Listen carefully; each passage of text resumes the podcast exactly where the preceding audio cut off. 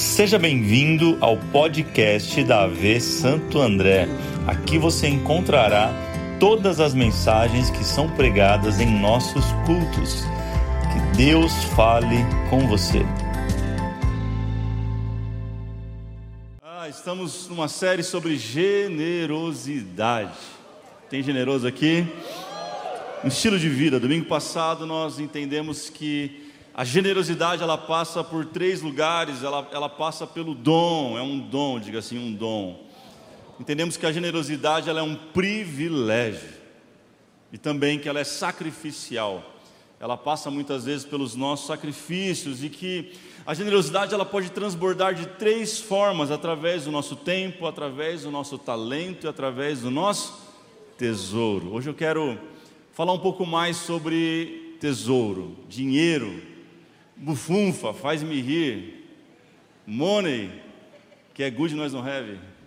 Se nós revasse, dinheiro, gente, falar sobre essa área da nossa vida tão importante. O texto é Mateus 6, 21. Abra sua Bíblia, Mateus, capítulo 6.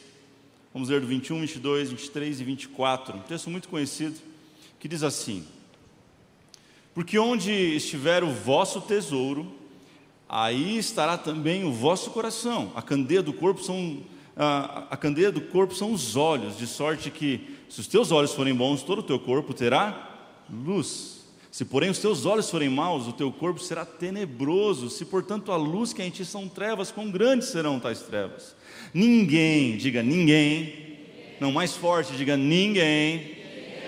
Ninguém pode servir a dois senhores, porque há ou há de odiar um e amar o outro, ou se dedicar a um e des desprezará o outro. Não podem servir a Deus e ao dinheiro. Vamos orar, Jesus, obrigado por mais este encontro, por mais esse momento na tua, na tua casa, reunidos em família. Nós cremos que há algo poderoso dos céus ainda para ser liberado sobre nós. Abre o nosso entendimento, abre o nosso coração, que a gente possa estar atento a tudo aquilo que o teu Espírito ainda quer derramar neste lugar, seja aqui ou seja online. Nós oramos em nome de Jesus. Quem crê, diga amém. Aliás, você que está visitando presencialmente, Deus te abençoe, que você possa voltar mais vezes. Você que está online também, Seja bem-vindo, escreve aí no nosso, no nosso canal, no nosso YouTube, onde você está assistindo essa mensagem exatamente agora. A gente quer te conhecer melhor. Vamos celebrar Jesus pelos nossos visitantes nessa noite, seja presencial, seja online, de alguma forma. Que bom que você caiu aqui e está aqui com a gente. Não importa a forma que você chegou, importa que você chegou, que você, que você está aqui. O tema da mensagem de hoje é: quem manda em você? É uma pergunta. Pergunta para alguém: quem manda em você? Alguém, alguém pensou assim, algum homem pensou, minha esposa, pastor, é lógico. Quem mais mandaria em mim? Não estou falando disso, gente. Eu estou falando quem é o teu Senhor. Quem é que manda na tua vida? Ah, não sei se você sabe, mas em toda a Bíblia Sagrada, em toda ela, gente, eu já li, tive a oportunidade de ler a Bíblia algumas vezes.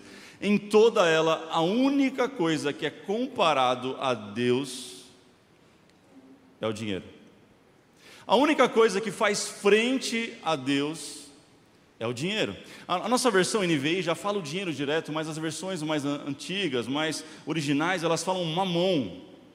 O que é mamon? É o dinheiro elevado à potência de Deus, é dinheiro colocado num patamar de Deus, é o dinheiro sendo entronizado como um Deus. E a Bíblia vai chamar a atenção e dizer assim: você não pode servir a dois senhores, a Deus e a mamon, ao dinheiro.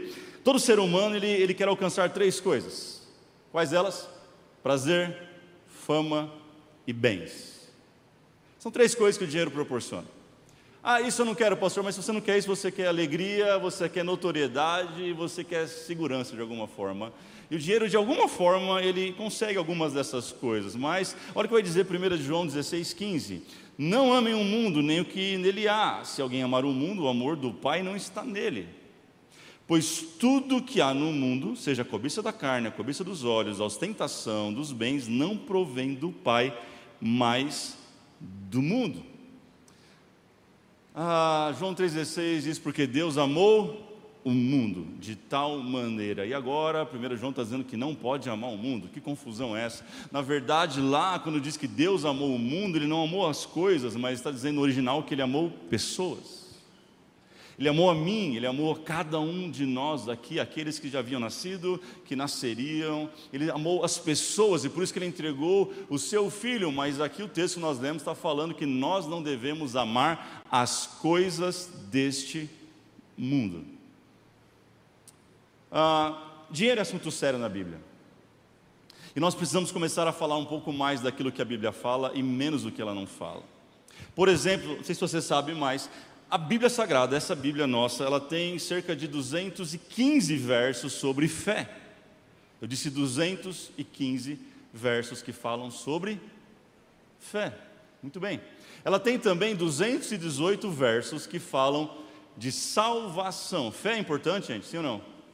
Salvação é importante, só que a mesma Bíblia ela tem 2084 textos que falam sobre dinheiro, de alguma forma, direta ou indiretamente. Muita gente não sabe disso e assusta. Dinheiro é algo extremamente importante na Bíblia. Por quê? Porque o dinheiro é o maior ídolo em potencial que nós temos contra Deus.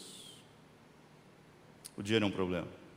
Bem agora nesse momento, agora, bem agora nesse momento, tem gente que na carteira tem dinheiro. Aliás, mexeu ali, acho que tem dinheiro ali no bolso também. Na jaqueta, no bolso, ah, no banco, não sei onde está seu dinheiro, fala para mim, estou brincando. Mas onde está? Tem gente que tem dinheiro, mas também tem gente que pode estar sentada do teu lado que não tem dinheiro, tem mamon. Mamon no bolso. Mamon na carteira, não é uma mão, é mamon. É mamon na, nas aplicações financeiras. Você pode estar sentado lá de alguém que está cheio de mamão agora e você não sabe. É difícil discernir assim, a, simplesmente olhando, sabe? Billy Graham falou algo interessante: se uma pessoa adquire uma atitude correta com relação ao dinheiro, todas as demais áreas da sua vida serão consertadas. Diga para mim, diga comigo assim: ó, dinheiro. Não, mais forte, diga dinheiro. É um assunto sério. Eu te aconselho a partir de hoje, se você não faz, começar a cuidar dos teus filhos e falar sobre dinheiro com eles. Educação financeira. É porque nosso país não tem educação financeira que num domingo à noite eu tenho que vir aqui e falar com você sobre esse assunto. Dinheiro, dinheiro é assunto sério, sim ou não? Dinheiro é necessário para a vida, sim ou não? Fale com seus filhos, ensine eles, dê uma mesada, nem que seja mínima, mas ensine os teus filhos a valorizar isso. Ensine o valor certo do dinheiro, porque senão eles vão crescer e vão ficar como muitos de nós ficamos, escravos dele.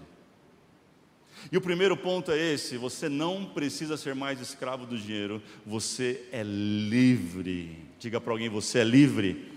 Não fala mais forte, você é livre. Jesus está falando sobre isso. Ou você serve o dinheiro, ou o dinheiro te serve, não tem meio termo. Alguém falou uma frase de muito bom senso, dizendo que o dinheiro é um bom servo, mas é um péssimo senhor. É um péssimo senhor. Deixa eu lembrar você que ter dinheiro ou o problema com o dinheiro não é privilégio dos ricos.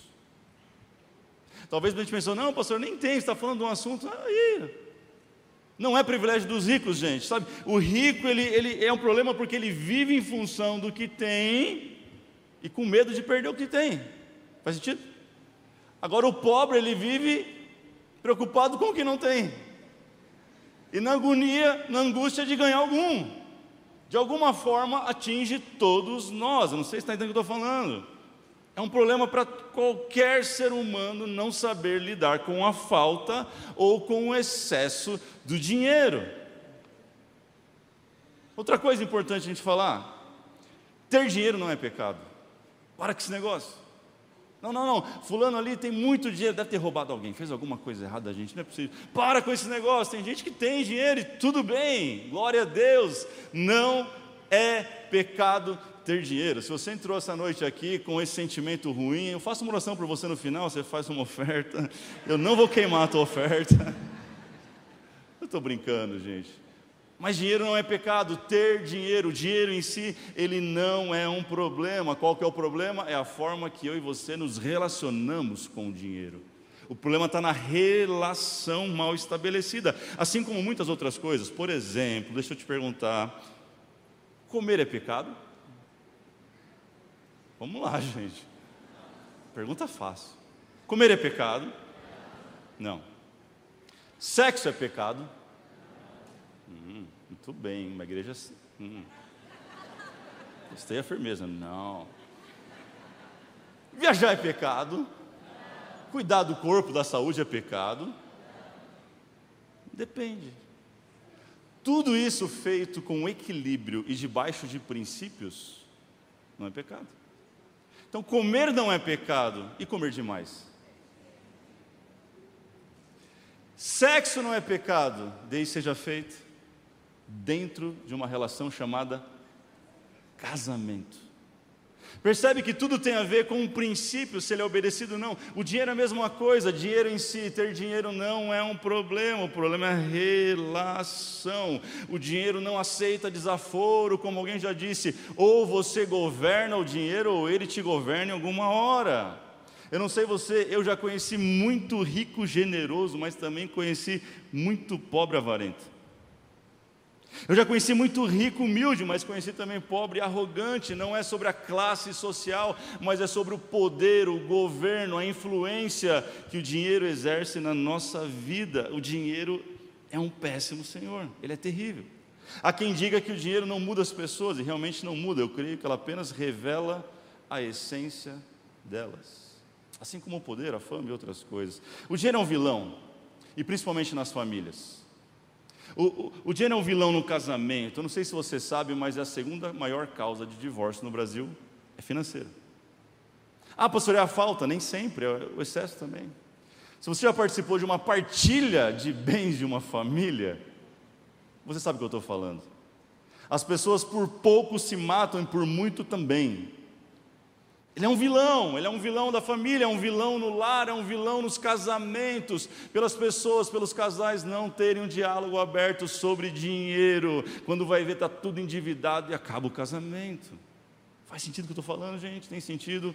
Ou não? Você precisa urgentemente. Quem é casado aqui, diga aleluia urgente, estabeleça comunicação com o teu cônjuge, faça planejamento, converse sobre isso, se for preciso, passe a noite conversando sobre isso, mas resolva essa situação. Todo casal vai ter alguém que gasta muito. Esses que riram, geralmente são eles.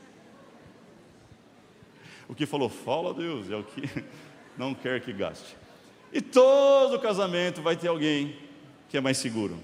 É ou não é, gente? Quem que é o da sua casa? Não precisa falar, só pensa. Dá uma olhada para o mozão agora. Ah, Deus está falando com a gente, mozão. Pastor, eu sou solteiro, tem ninguém. Vai aprendendo, filho, para você entrar direito nesse negócio, não fazer besteira. Faz sentido? Todo, todo casamento tem. É, adivinha quem é o seguro lá de casa?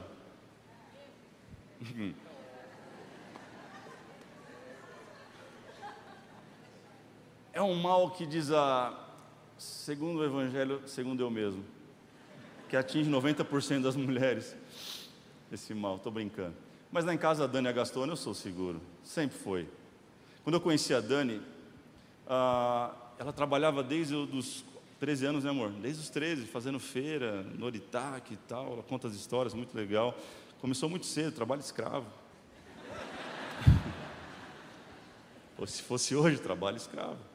13 anos começou cedo, eu, nossa, estou apaixonado por essa mulher, quero casar. Eu falei para ela, e aí, quanto você tem guardado? É uma pergunta inteligente, sim ou não? Trabalha, ganha bem.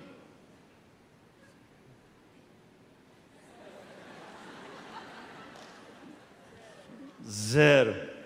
Belo, zero. Falei, como assim, amor? Você ganha bem? Não, é que o que você faz com o dinheiro? Não, eu compro roupa, sapato, levo o sobrinho para comer McDonald's. Falei, você quer casar comigo? Quero. Então faz o seguinte, está aqui o número da minha conta. Você vai entregar no RH, segunda-feira, e vai mandar tudo para a conta do pai. Essa mulher me amava mesmo, meu. ela mandou todo o dinheiro, todo do meio bonitinho. O RH não queria fazer, falou você é louca, você está namorando faz três meses. E ela não se arrepende, eu espero. Deu certo, gente. Eu tinha mais noção de cuidar de dinheiro, eu tinha mais noção de administração, era mais seguro, conseguimos comprar um apartamento, foi, foi, a vida foi evoluindo e graças a Deus deu certo, porque ela abriu mão de controlar algo que era difícil para ela, entregou para alguém que sabe fazer. Ah, presta atenção, cabeção, cabeçona, faz a mesma coisa, para de brigar, junta as forças, você vai crescer nesse lugar. Faz sentido, gente? Casais inteligentes crescem juntos, fala isso. Só quem é inteligente. Um, dois, três. O dinheiro não pode mandar na relação. Não importa quem ganha mais. Para com essa conversa.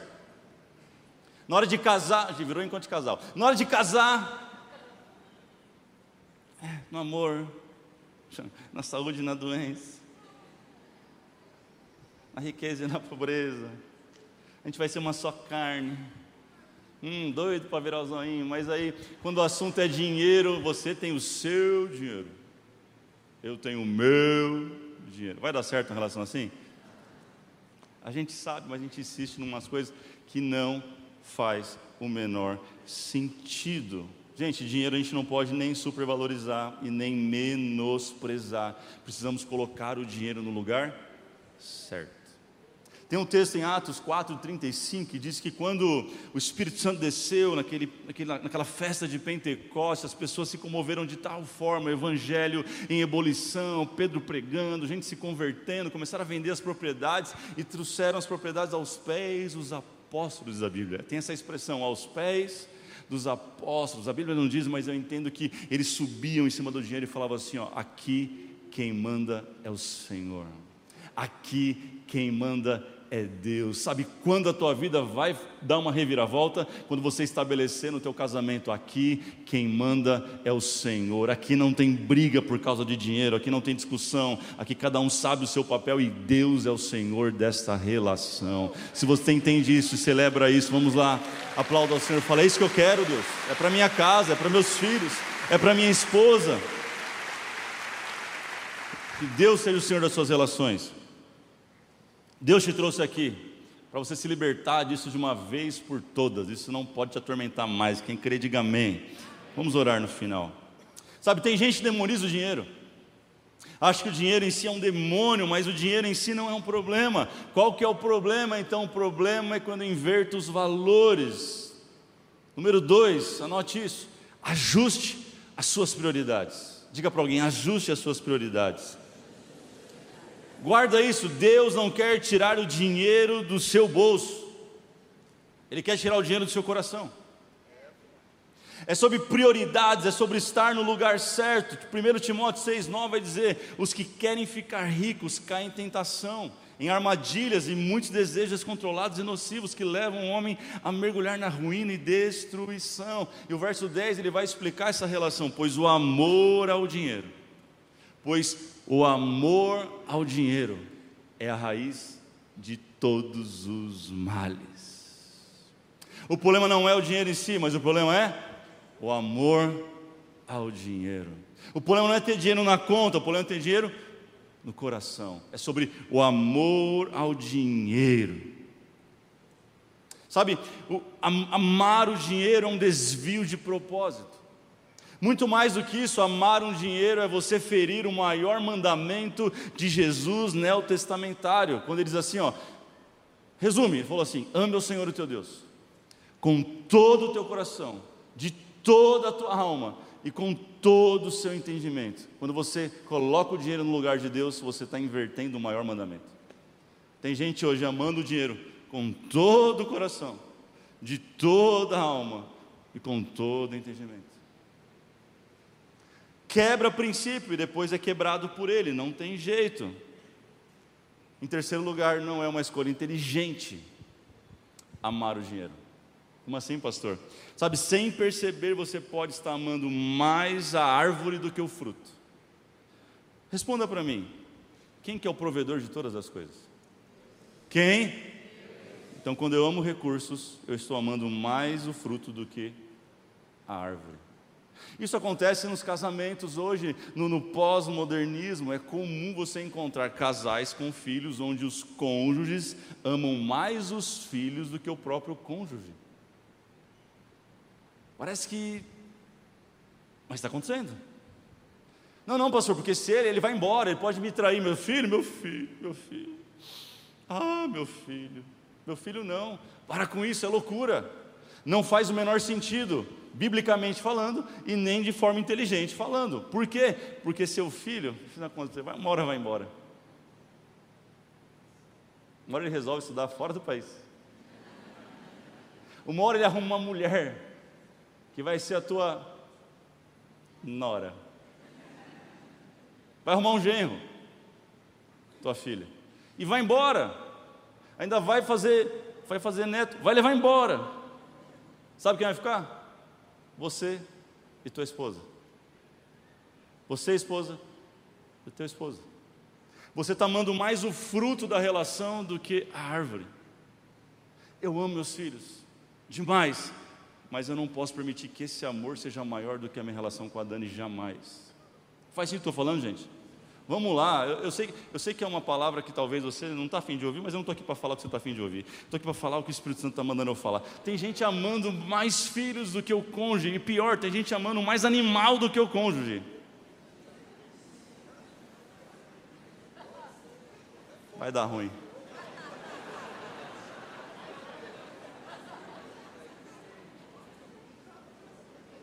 Posso falar uma coisa? Deixa eu ver se está aqui.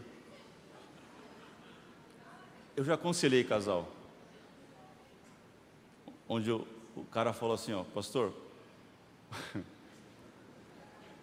ou é o Lulu,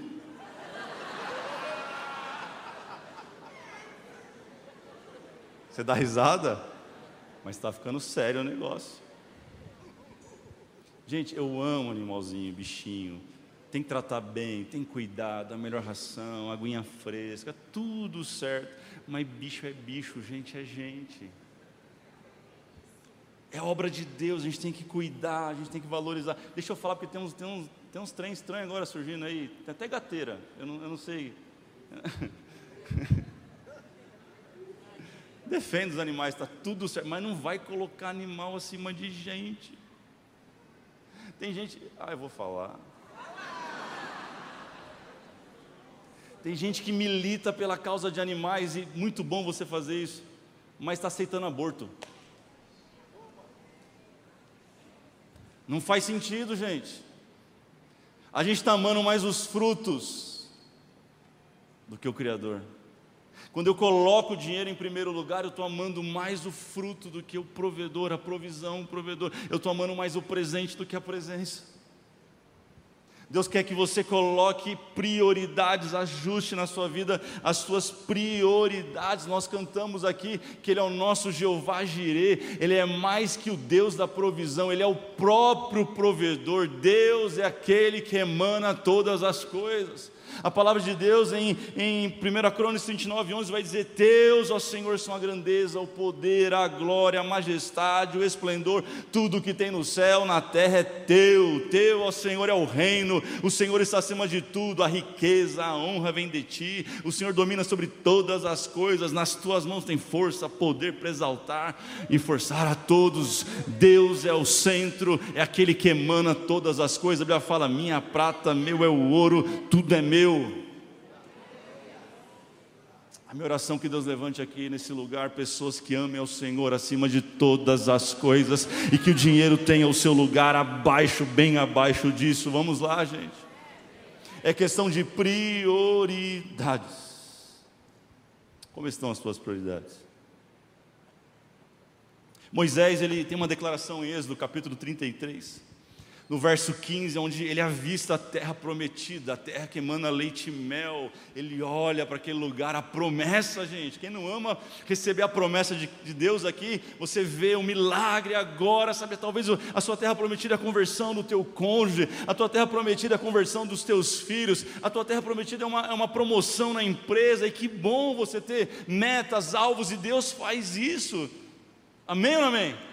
Moisés, ele olha para aquilo olha para Deus. Parece que eu vejo olhando para aquilo, para a terra.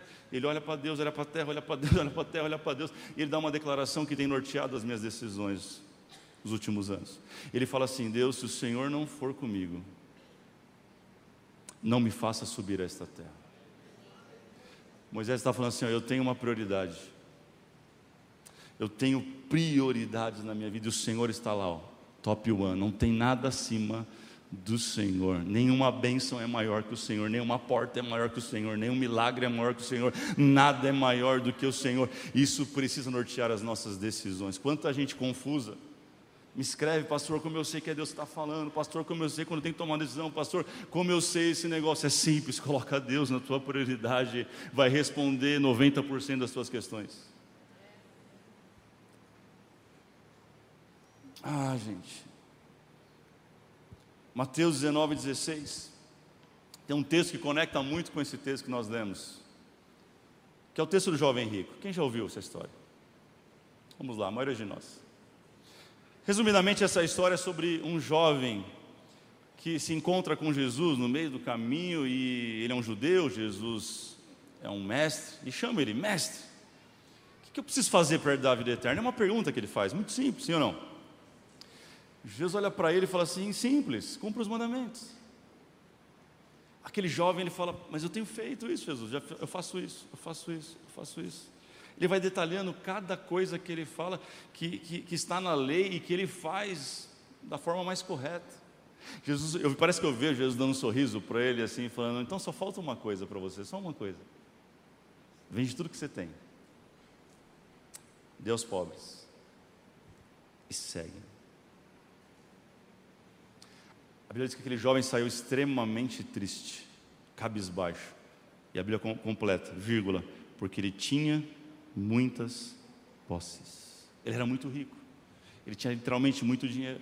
E aquilo foi pesado para ele, ele saiu chorando. Jesus então ele vira para os seus discípulos. E ele vai ensinar, porque Jesus não desperdiça nada, gente. Ele vai ensinar com essa história os seus discípulos. Ele, ele, ele vai aproveitar para ensinar um dos maiores princípios que nós temos sobre, sobre esse assunto, que é simples. Deus jamais vai conseguir encher algo que já está cheio. Então ele fala para os seus discípulos: está vendo? É porque ele já estava preenchido, é porque já estava cheio. Olhe para alguém e diga assim: ó, abra espaço para Deus. Às vezes vemos tão cheios de, de tantas coisas que não está cabendo Deus, não cabe Deus na nossa rotina.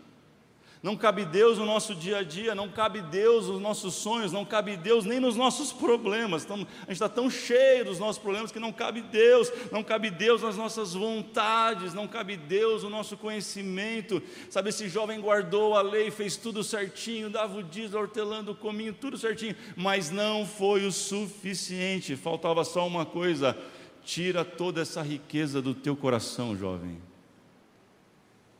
Jesus não queria arrancar dinheiro da conta dele, queria arrancar o dinheiro do coração dele. A alma dele estava ancorada naquilo. E uma boa pergunta para nós nessa noite é: o que, que tem preenchido o teu coração? Ou melhor, o que, que tem saciado, preenchido a tua alma que não é Deus?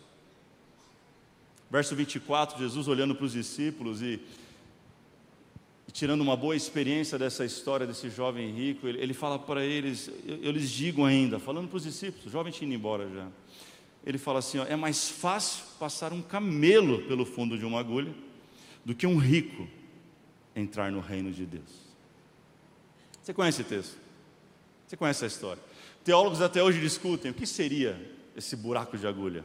A maioria dos teólogos vão falar que é uma passagem que tem lá em Israel, uma porta que tem que passar o camelo tem que passar baixado, é algo praticamente impossível, uma manobra difícil para aquele animal. E a maioria da, da, dos teólogos pensam assim. Outros vão falar que aquele, aquele, aquele buraco que tem no, nas fortificações para que os arqueiros possam barrar o inimigo sem que sejam atendidos. Sabe aquela, aquela, aquela marquinha que tem nas fortificações?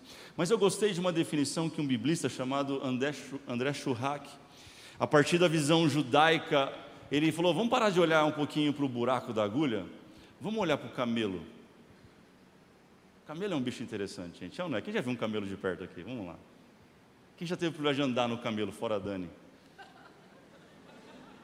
A experiência é incrível, gente. Perguntar para ela depois. Mas isso é um assunto para depois. Camelo é um bicho interessante. Primeiro porque ele é muito alto, é muito maior que um cavalo. Ele tem um negócio nas costas chamado é uma córcova.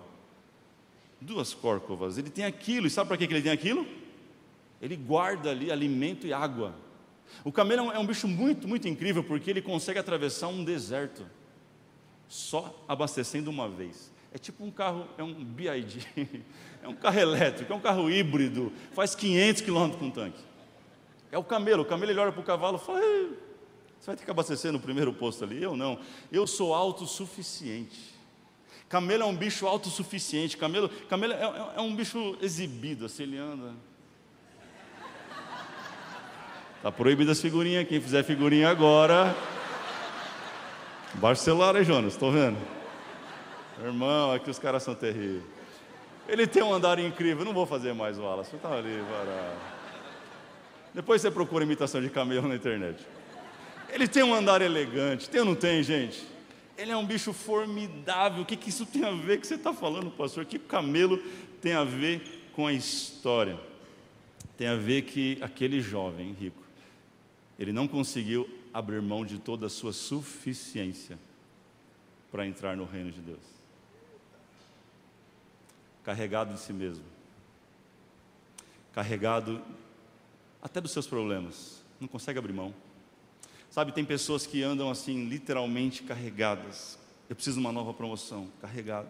Eu tenho que acordar mais cedo amanhã, mas eu acordo às seis, vou acordar às cinco, carregado. A gente vai andando carregado, carregado, cheio. Deus não encontra mais espaço. A gente vem para o culto domingo, a gente ouve uma palavra, a gente levanta a mão e canta, mas da mesma forma que a gente chegou carregado com tudo, a gente volta para casa carregado de novo. É um camelo que não consegue passar no buraco no fundo de uma agulha. John Piper tem uma frase que ele diz: A generosidade não nos faz merecer a vida eterna, mas ela mostra onde está o nosso coração. Onde está o nosso coração? Mateus 6,21, repito: Porque onde estiver o vosso tesouro, aí estará o vosso coração. Se coloque de pé, por favor, para nós orarmos.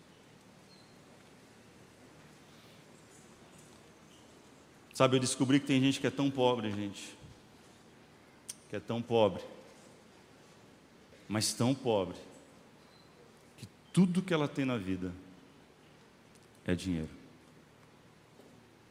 É dinheiro.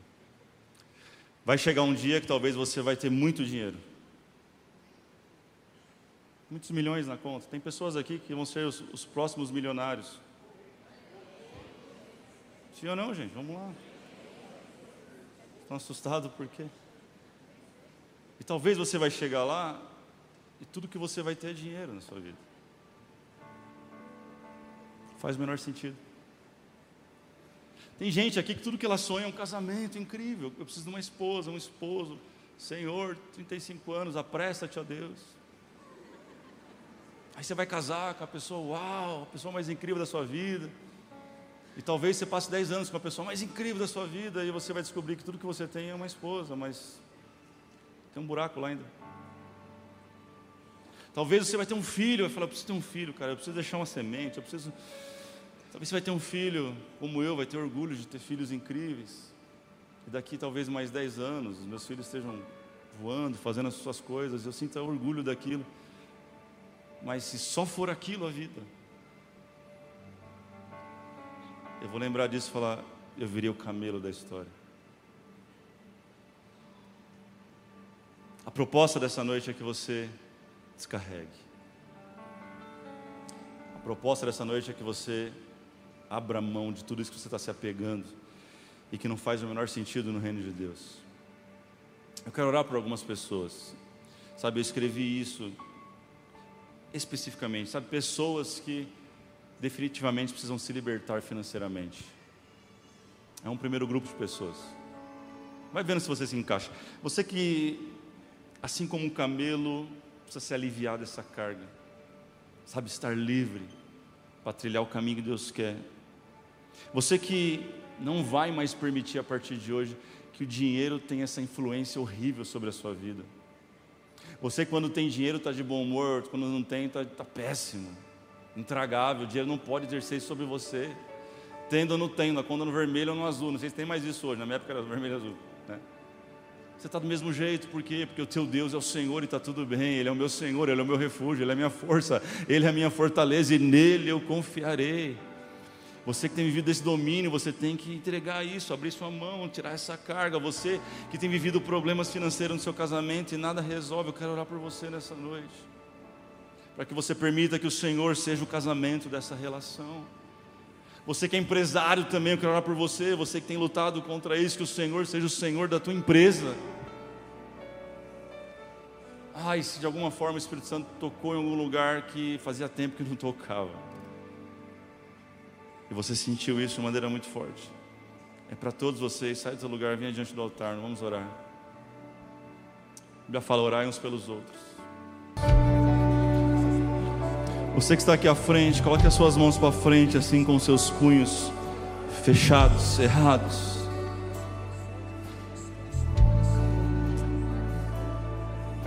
Comece a pensar agora e lembrar tudo aquilo que você tem se apegado que não faz sentido. Comece agora a permitir o Espírito Santo te lembrar de coisas que te fizeram se agarrar em em barrancos que você não deveria ter se agarrado, em situações que você não deveria estar preso. Comece a pensar agora em áreas da tua vida que estão literalmente travadas, amarradas, porque você não priorizou Deus, você fez as escolhas erradas e tudo bem, mas lembre disso agora. Eu vou contar até três, e pelo poder do Espírito Santo, ei, a hora que você abrir a tua mão, vai ser uma libertação sobre áreas da sua vida, sobre situações da sua vida, como você nunca viveu. Ah, pastor, o poder está na minha mão. Não, o poder está no nome de Jesus. O poder está onde? O poder está no sangue de Jesus, que morreu na cruz do Calvário para libertar o preso, libertar o cativo, dar vista aos cegos, aleluias.